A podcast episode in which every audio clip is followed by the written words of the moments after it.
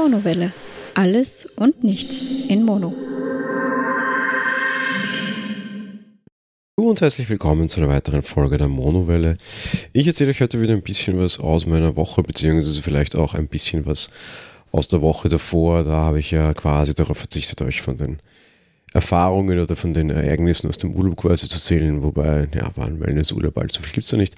Aber trotz allem, ich möchte es die Woche auch ein bisschen aufgreifen und leider muss ich auch einen mehr oder minder Pick der letzten Woche wieder revidieren.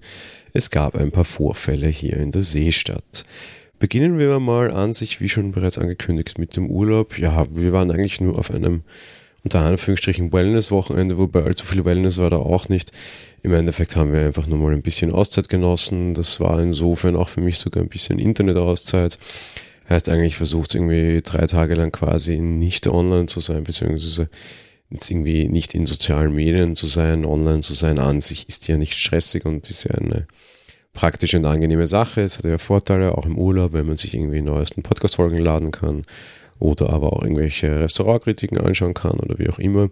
Aber halt jetzt irgendwie quasi nicht den sozialen Medien nachzugehen und nicht irgendwelchen Entwicklungen hinterher zu eifern, sondern einfach herzugehen und zu sagen, okay, irgendwie, was die Welt gerade tut, ist mal so ein bisschen egal.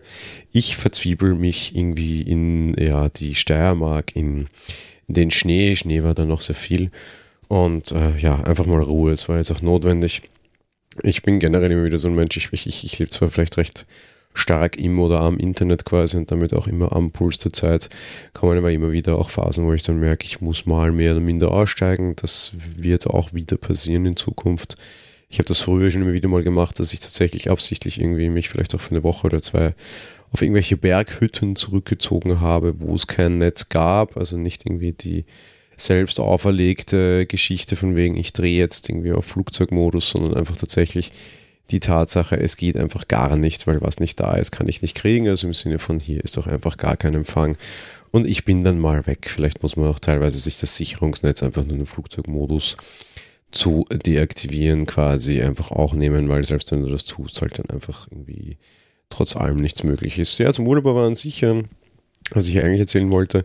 Wir waren in der Gegend um Radkersburg, beziehungsweise wir waren tatsächlich auch in Bad Radkersburg das ist eine Thermengegend, beziehungsweise eine Ortschaft, in der eine Therme steht, ein Kurzentrum steht. Und äh, ja, es ist direkt ja, in, in der Steiermark eben.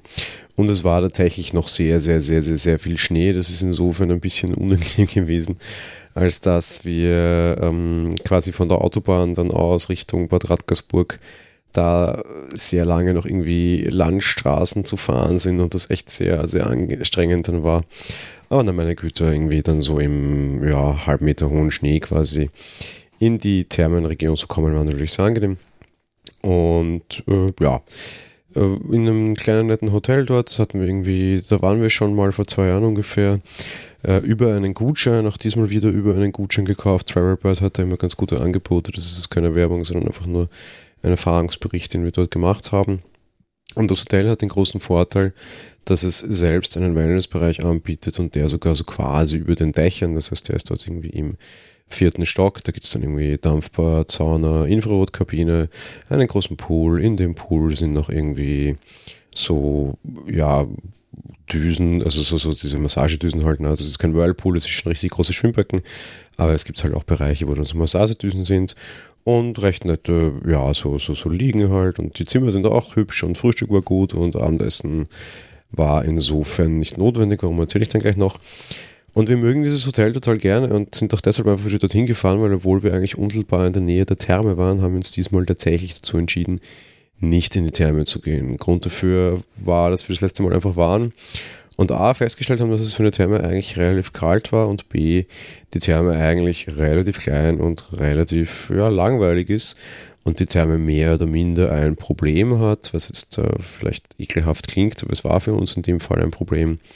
Sie ist nämlich sehr überbevölkert von wirklich sehr alten, meistens auch sehr schlecht beieinander seienden, also wie man hier sagt, das quasi im Endeffekt äh, gesundheitlich sehr schlecht gestellten alten Menschen, beziehungsweise auch sehr viel von Behinderten aller Art, körperlich Behinderte jetzt weniger, eher so die Variante der geistig Behinderten, sehr viele Mongoliden waren dort. Das mag jetzt so klingen, als würde ich jetzt sagen, ja, das geht nicht, aber das meine ich gar nicht, um Gottes Willen. Aber wenn du dort als irgendwie normaler, junger, 30-jähriger Mensch bist, kommst du dir halt tatsächlich total als Außenseiter vor, einerseits.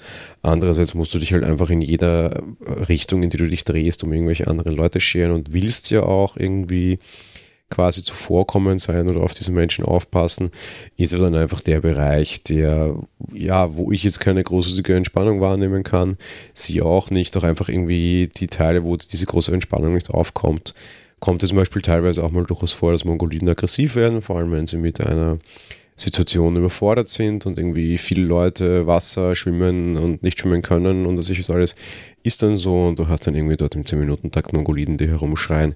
Das klingt jetzt alles total ekelhaft, aber Fakt ist einfach, ich, ich, ich kümmere mich schon um solche Dinge und ich will das ja auch gerne tun, aber das passt dann halt irgendwie auch zu meinem Entspannungsbedürfnis, das ich da dann habe, einfach nicht dazu. Und irgendwie ganz im Gegenteil ist es für mich dann irgendwie, dass ich irgendwie dann tatsächlich traurig wurde und mir dachte, um Gottes Willen, die armen Menschen. Dann auch irgendwie das eine Mal tatsächlich irgendwie schon nah dran war, irgendwie an einer Mongoliden-Betreuerin, die ihren Mongoliden nicht her wurde, weil ihr körperlich überlegen war, dann helfen wollte und dann ganz traurig wurde und Dinge. Und das ist einfach nicht das, was ich dann quasi in meinem Urlaub in meiner Entspannung machen will. Es ist wirklich nichts dagegen und ich finde es total toll, dass die Therme sich äh, da, da diesen Fokus legt und das ist auch super gut. Aber das heißt ja dann nicht, dass ich da quasi in meiner Freizeit tatsächlich hin muss und mich dem auch aussetzen muss, wenn ich gerade auf Entspannung aus bin. Insofern war das Hotel für uns eine gute Wahl, weil wir einfach quasi dort genau das haben konnten und auch nicht extra groß Eintritt zahlen muss, weil das muss man nämlich halt auch dazu sagen, so eine Therme Oh, ich weiß nicht, ich glaube, da hat allein die drei Stunden Karte irgendwie schon über 20 Euro gekostet und dann war dort eben auch nicht wirklich zur Ruhe gekommen und nicht wirklich besonders warmes Wasser und eben halt quasi überall Leute, auf die du irgendwie aufpassen musstest und irgendwie unvorhersehbar waren teilweise auch. Äh, ja, wie gesagt, ich hoffe, das kommt jetzt nicht un unbedingt äh, unsympathisch rüber. Es war einfach die Beweggründe, die wir hatten, die ich hatte und einfach da der Grund zu sagen, okay, wir gehen einfach in dieses Wellness-Hotel dort. Und das passt schon. Ja, in Bad Radkersburg selber, wie gesagt, noch tiefster Winter, trotz allem. Abends, äh, das haben wir damals quasi kennengelernt, sind wir sehr, sehr gerne losgezogen. Weil gerade Bad hat eine relativ praktische Gegebenheit, das liegt nämlich ganz knapp an der Grenze. Du gehst ungefähr so anderthalb Kilometer und bist dann in Slowenien und gleich hinter der Grenze ist natürlich auch ein Dorf. Und dieses Dorf hat sich natürlich auch darauf quasi äh, spezialisiert, sage ich jetzt mal, dass man dort äh, ja, auf, auf die Kurgäste eingeht, beziehungsweise versucht, den Kurgästen entsprechende Angebote zu machen. Wir waren da einmal, eigentlich das gleiche, was wir vor zwei Jahren schon gemacht hatten, wir waren da einmal in einer Pizzeria und das zweite Mal in einer, also Pizzeria in einem Italiener und das zweite Mal in einer Burgerbude, beziehungsweise eigentlich eine Brauerei, die halt auch Burger irgendwie da verkauft und so. Beides innen total hippe, total stylische Lokale und noch dazu überraschend günstig, irgendwie für Pizza, Burger und Co. irgendwie so Hauptspeisen für 7, 8 Euro. Das kriegst du gerade in der Thermenregion, wo sie wissen, dass halt eben viele Touristen sind, auf keinen Fall. Und das war halt dort insofern schon tatsächlich sehr, sehr, sehr nett und eben auch sehr günstig. Und ja, meine Güte, quasi mal so in ein anderes Land Abendessen gehen, ähm, ja, finde ich nicht schlecht. Was du halt schon noch sehr stark merkst, und das ist was, was uns gerade diesmal tatsächlich sehr zum Überlegen brachte, drinnen waren diese Lokale alle wirklich sehr, sehr, sehr schön. Draußen merkst du halt trotz allem, dass irgendwie zwei Kilometer Unterschied, beziehungsweise halt die eine Seite des Flusses und die andere Seite des Flusses wirklich einen riesen Unterschied ausmachen können und eigentlich auch das wieder so ein, so ein Punkt ist, der mich ein bisschen traurig und ein bisschen nachdenklich stimmt, weil ja, diese Ortschaft dahinter der Grenze ist sehr runtergekommen, sehr verfallen, sieht sehr nach, nach zweiter Welt aus. Ähm, wirklich irgendwie Häuser, die, die irgendwie besprüht sind und irgendwie äh, eingeschlagene Fensterscheiben wo du aber siehst, dass die irgendwie mit, mit Mülltüten zugeklebt wurden und auch bei bittersten Winter dort offensichtlich irgendwie Menschen irgendwie gehaust haben.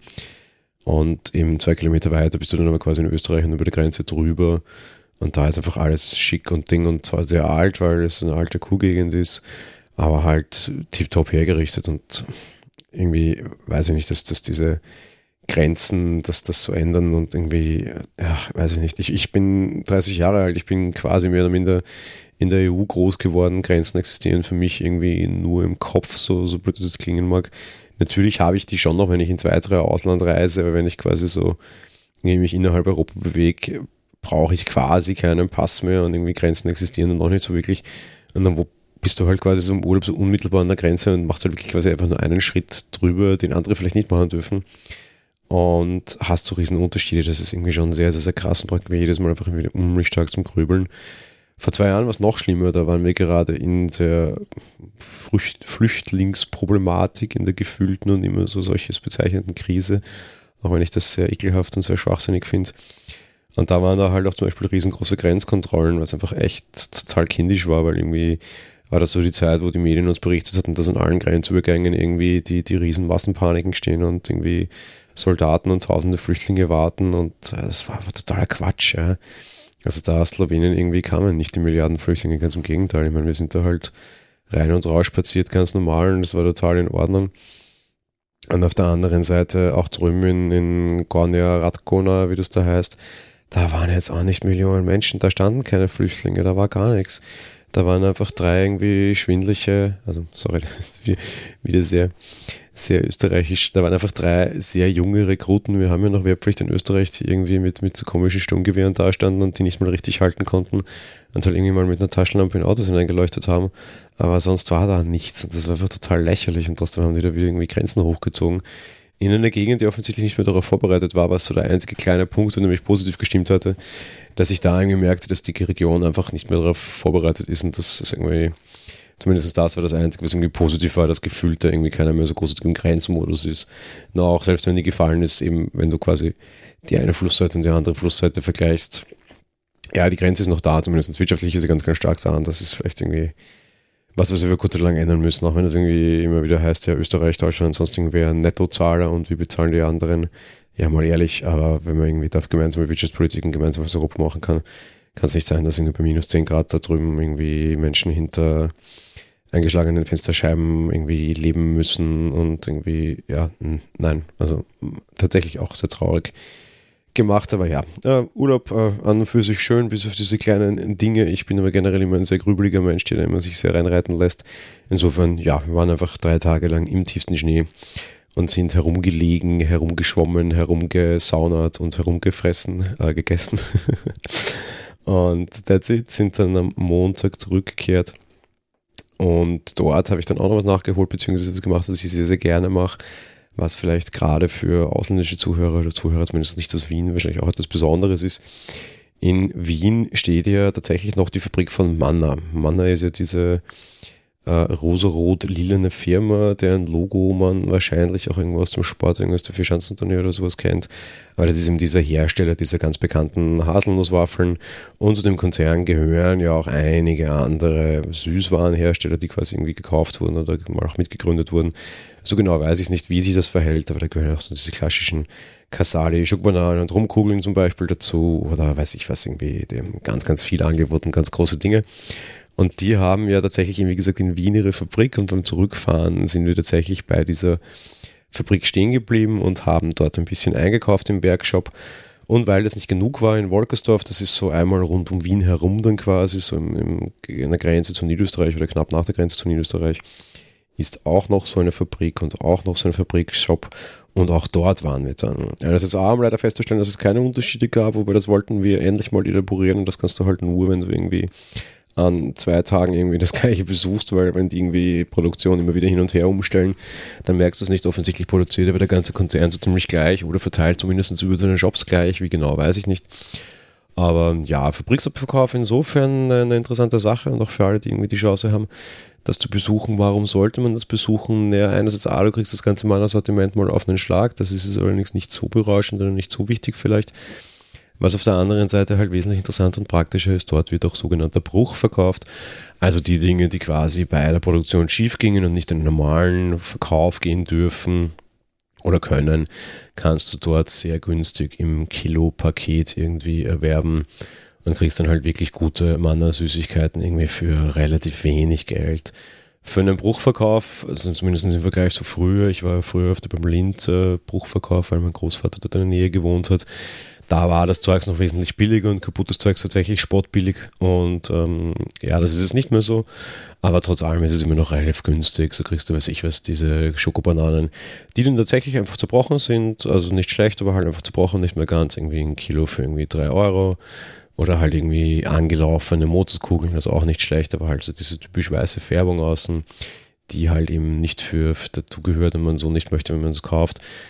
Irgendwie einen halben Kilo dann auch irgendwie für zwei Euro oder sowas. Es ist äh, im Vergleich zu dem, was man sonst kostet, sehr günstig. Aber jetzt auch nicht so günstig wie Bruchverkäufe früher mal waren, zumindest oder in meinen Erinnerungen mal waren. Aber trotz allem auf jeden Fall ein Ausflug wert und sehr, sehr, sehr nett. Unter der Woche, ja, dann äh, sehr stressig, sehr stressige Arbeitswoche tatsächlich, einfach auch weil mein Tag gefehlt hat und irgendwie die Woche hatte es in sich.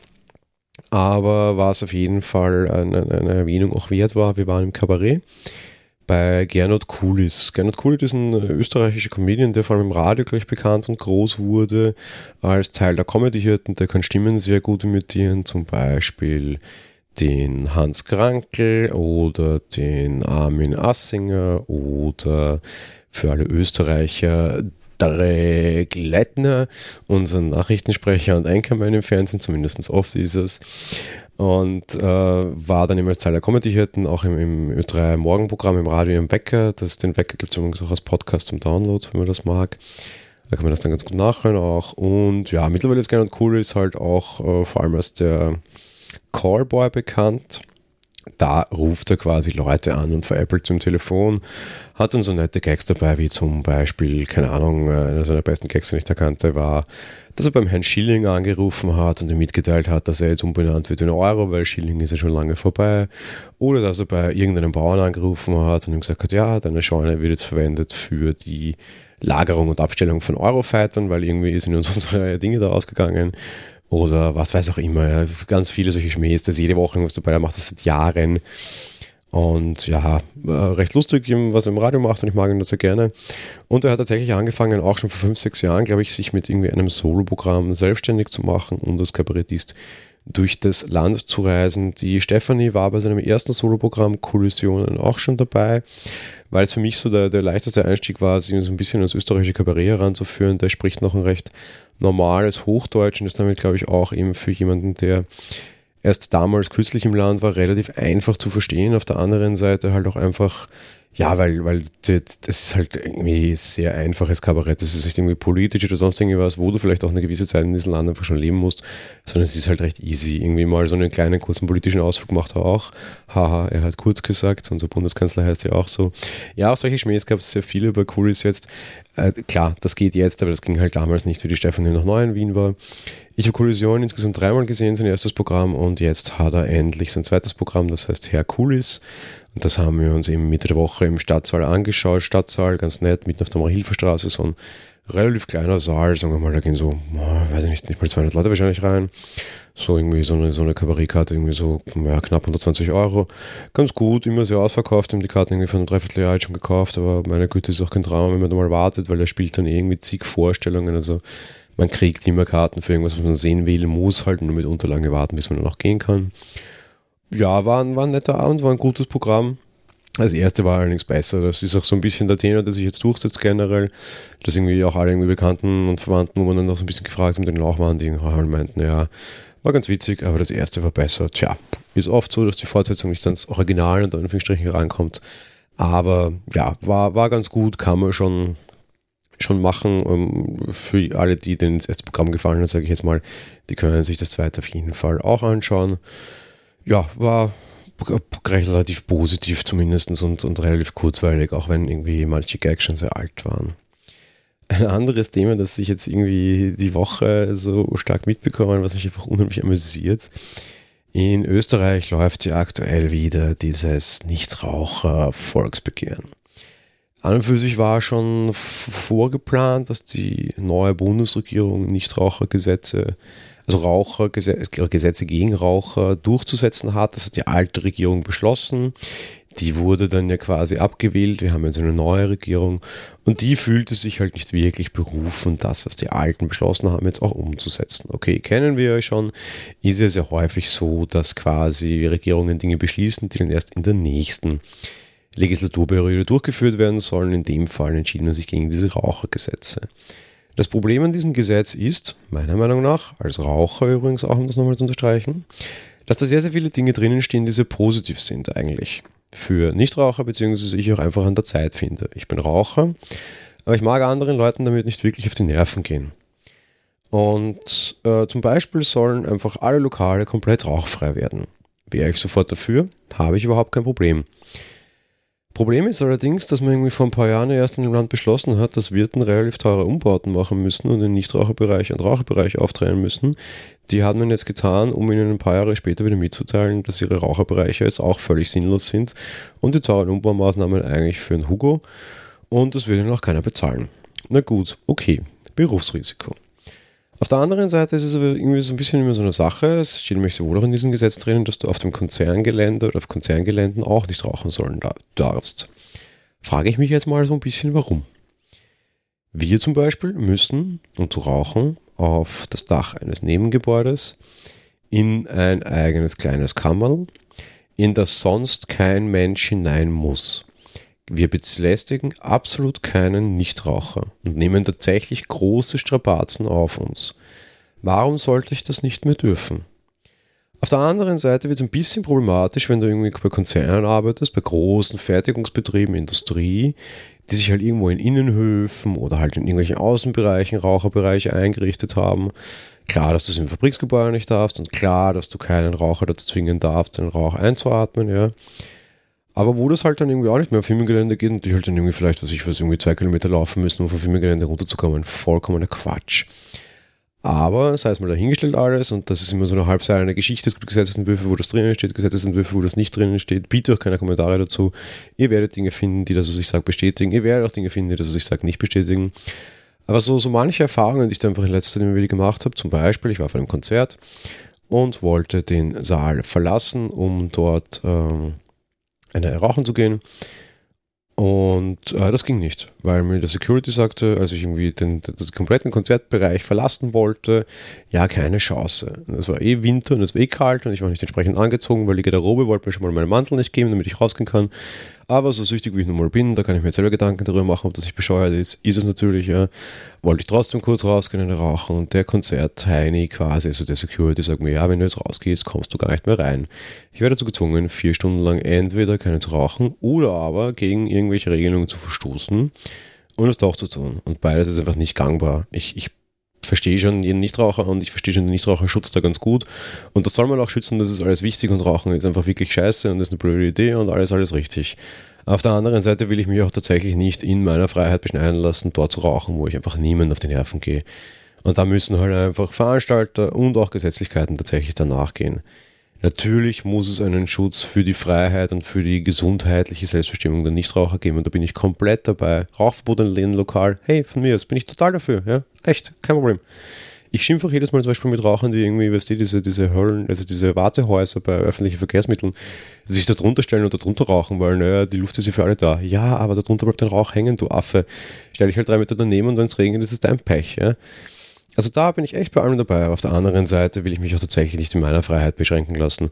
Sobald ein Raucher sowas natürlich sagt, heißt er halt sofort, ja, und du, sowieso Mörder, ne? Nee, Quatsch, aber einfach Leute, Freiheit ist, dass jeder machen kann, was er will, mehr oder minder, solange er anderen Leuten nicht auf die Nerven geht. So definiere ich für mich Freiheit und so passt auch und fertig.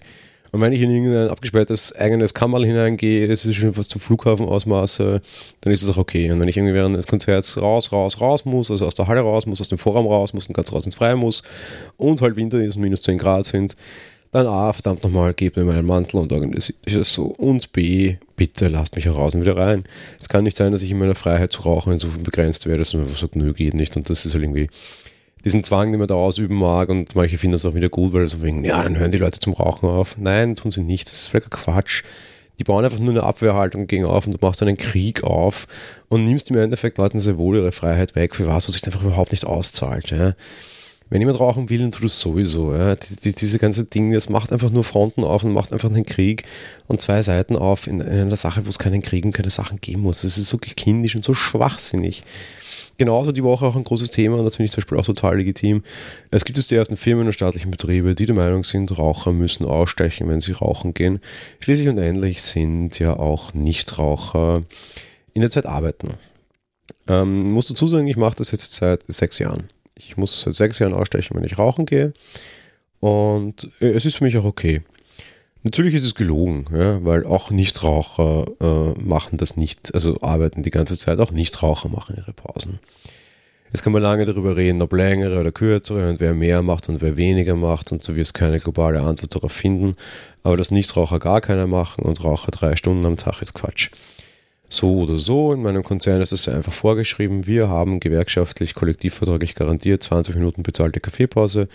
Ich steche aus, wenn ich rauchen gehe und buche mir quasi diese 20 Minuten danach auch aus, weil ich tatsächlich mal einen Tag lang 25 Minuten lang rauchen, dann lasse ich mir nur 20 Minuten davon quasi auf Firmenzeit geben, weil das meine mir jetzt anstammende Kaffeepause ist und mir hier niemand vorschreiben darf, wie ich diese brauche, meinetwegen auch draußen bei einer Zigarette.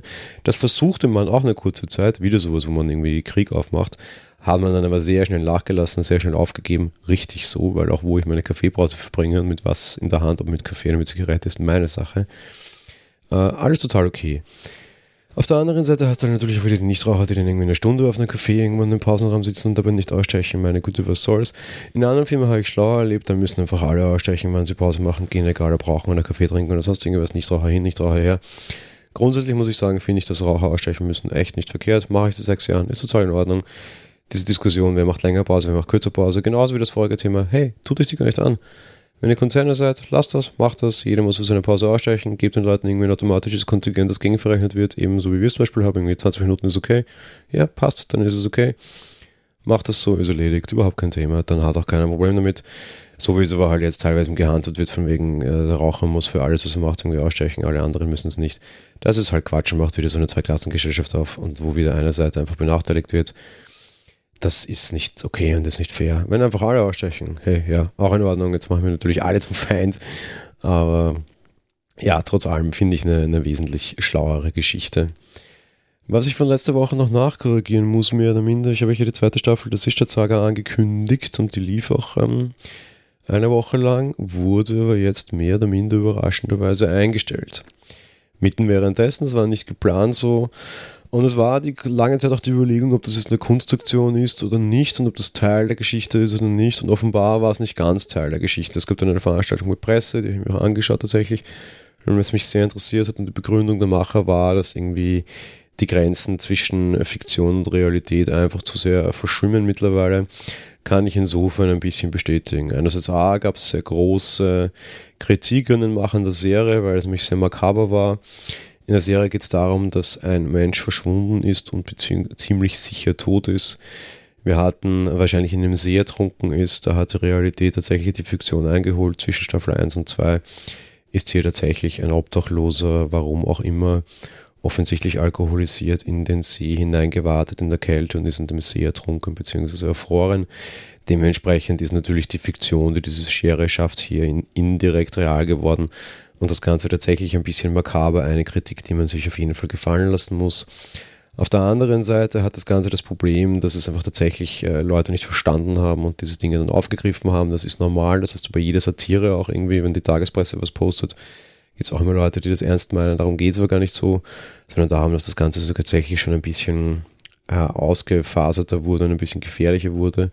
So ging es in dieser Serie auch darum, dass eine, eine quasi fiktive Liste Seestadt gegründet wurde, eine politische Partei. Und das eigentlich als Satire gemeint war, tatsächlich hatte ich es aber sehr verselbstständigt. Die Liste Seestadt war eigentlich ein linkes Projekt und wurde dann von Leuten tatsächlich real aufgegriffen und zu einem rechten Projekt. Da ging's dann, gab es dann tatsächlich zuletzt auch ein Crowdfunding dazu, dass diese äh, Seestadt mit einer Mauer umgeben werden soll, was natürlich auch eine Satire-Geschichte war, aber dann quasi wieder andere Leute anders aufgefasst haben. Die, die das mit der Mauer ausgerufen haben, meinten, das Satire, die dann teilweise tatsächlich herumgeschrien haben, das wäre eine gute Idee, aber leider nicht. Dementsprechend eben genau dieser Punkt, hier berührt dann Satire die Realität und wird natürlich sehr unangenehm. Darum haben sich die Macher dazu entschieden, das zu beenden. Soll ein Theaterstück als Geschichte folgen. Es ist eben vom Wiener Schauspielhaus. Das finde ich eine sehr gute Idee. In diesem Theaterstück soll es auch um Fake News und nicht gehen. Vielleicht war das jetzt einfach das große soziologische Experiment. Grundsätzlich finde ich es nicht schlecht, was daraus geworden ist jetzt und dass das beendet wurde, ist vielleicht sogar der bessere Teil die Handlung, das habe ich eh schon durchklingen lassen, war jetzt eben tatsächlich A, ein bisschen geschmackslos und B, ein bisschen zerfasert und hat auch das normale Leben der Bevölkerung hier jetzt schon ein bisschen nicht beeinflusst, sondern gestört das ist jetzt vorbei, der große Blick auf uns auch, das ist in Ordnung. Vielleicht ist das, was rauskam, tatsächlich ein sehr interessantes und gutes äh, soziologisches Experiment. Von daher, ja, lassen wir es so gut sein, ist schon in Ordnung. Schließen möchte ich diese Woche mit zwei kleinen Podcast-Empfehlungen. Zum einen habe ich ja vorher eben schon über Gernot Cooles gesprochen und unser Staatsradio, der Ö3, Also einer der Staatsradios hat eben in der Früh auch immer im Wecker ein kleines Comedy-Programm und jeden Tag veröffentlichen die seit vielen, vielen Jahren dieses Comedy-Programm als eigenen abonnierbaren Podcast. Dauert ungefähr zwei, drei Minuten. Äh, ja, einfach als kleine Empfehlung, kann man lustig lachen, auch als Ausländer gut konsumierbar. Ich konsumiere solche Morgenprogramme auch gerne aus Deutschland, aber eben auch aus meinem Land und dementsprechend möchte ich als Österreicher die österreichische Produktion hier mal als erster empfehlen, eben das Ö3 Wecker Comedy-Programm dass ihr euch einfach als Podcast, Podcast in eurem Podcatcher liefern lassen könnt. Montag bis Freitag, drei Minuten, so gegen neun gibt es das, weil da ist es dann im Radio auch ausgelaufen. Kommt sehr zuverlässig und funktioniert. Ein zweiter Tipp, und das ist eine Ergänzung zu Jung und Naiv, ähm, beziehungsweise ich weiß gar nicht, ob ich Jung und Naiv schon empfohlen habe. Dementsprechend, auf der einen Seite, Jung und Naiv ist von Thilo Jung, dort äh, vertont er einerseits die Bundespressekonferenzen, Andererseits macht er auch jede Woche ein interessantes Interview mit Leuten aus der Politik. Sehr empfehlenswert, eben ein Teil der, des Aufwachen-Podcasts. Und seit kurzer Zeit macht er auch das Regierungstagebuch. Da kommt sein Kameramann zum Wort und Thilo selbst wird zum äh, Kameramenschen quasi. Auch sehr nette Umwandlung. Tyler kennt man auch teilweise ab und zu aus dem Aufwachen-Podcast. Da hat er eher sein Format. Hansi Hessen ist auch dabei, auch ein sehr angenehmer Zeitgenosse. Gab es jetzt irgendwie einige Wochen lang nur auf YouTube. Ich bin da extra mal hergegangen, habe mir die MP3-Spur rausgeholt, um mir das auch ansehen zu können, also anhören zu können, ansehen. Ich bin kein YouTube-Mensch war für mich nicht notwendig. Seit einer Woche ungefähr oder zwei veröffentlicht er das jetzt auch als Audiospur direkt im Aufwachen-Podcast. Er bat auch um, um irgendwie Feedback. Ich glaube der Erste, der das Wort geschrieben hat. Ja, ja, ja, unbedingt. Äh, auf meine Reaktion, die dann auch gleich retweetet wurde, gab es dann unzählige Likes. Ja, äh, lange Rede, kurzer Sinn, gibt es jetzt auch als Podcast dieses Regierungstagebuch aktuell auch im Jung und Naiv Feed drinnen. Auf jeden Fall mal reinhören, ist sehr nett, so ein bisschen die Begleittexte und Gedanken hinter der Bundespressekonferenz. Die hören wir sonst ja immer nur unsortiert und uneingeordnet quasi. Da kommt es ein bisschen Einordnung dazu. Das tut dem Format auf jeden Fall ganz gut. Ja, insofern, das war's von mir diese Woche. Freue mich, dass ihr wieder zugehört habt quasi. Wir hören uns dann auf jeden Fall wieder unter der Woche mit einer kleinen Film- oder Serienfolge. Mal schauen, wie, was, wann, wo. Und ja, nächste Woche dann hoffentlich wieder mit einer Folge in meinem Personal Podcast. Ich wünsche euch eine wunderschöne Woche. Und ja, wie gesagt, wir hören uns bald wieder. Ciao.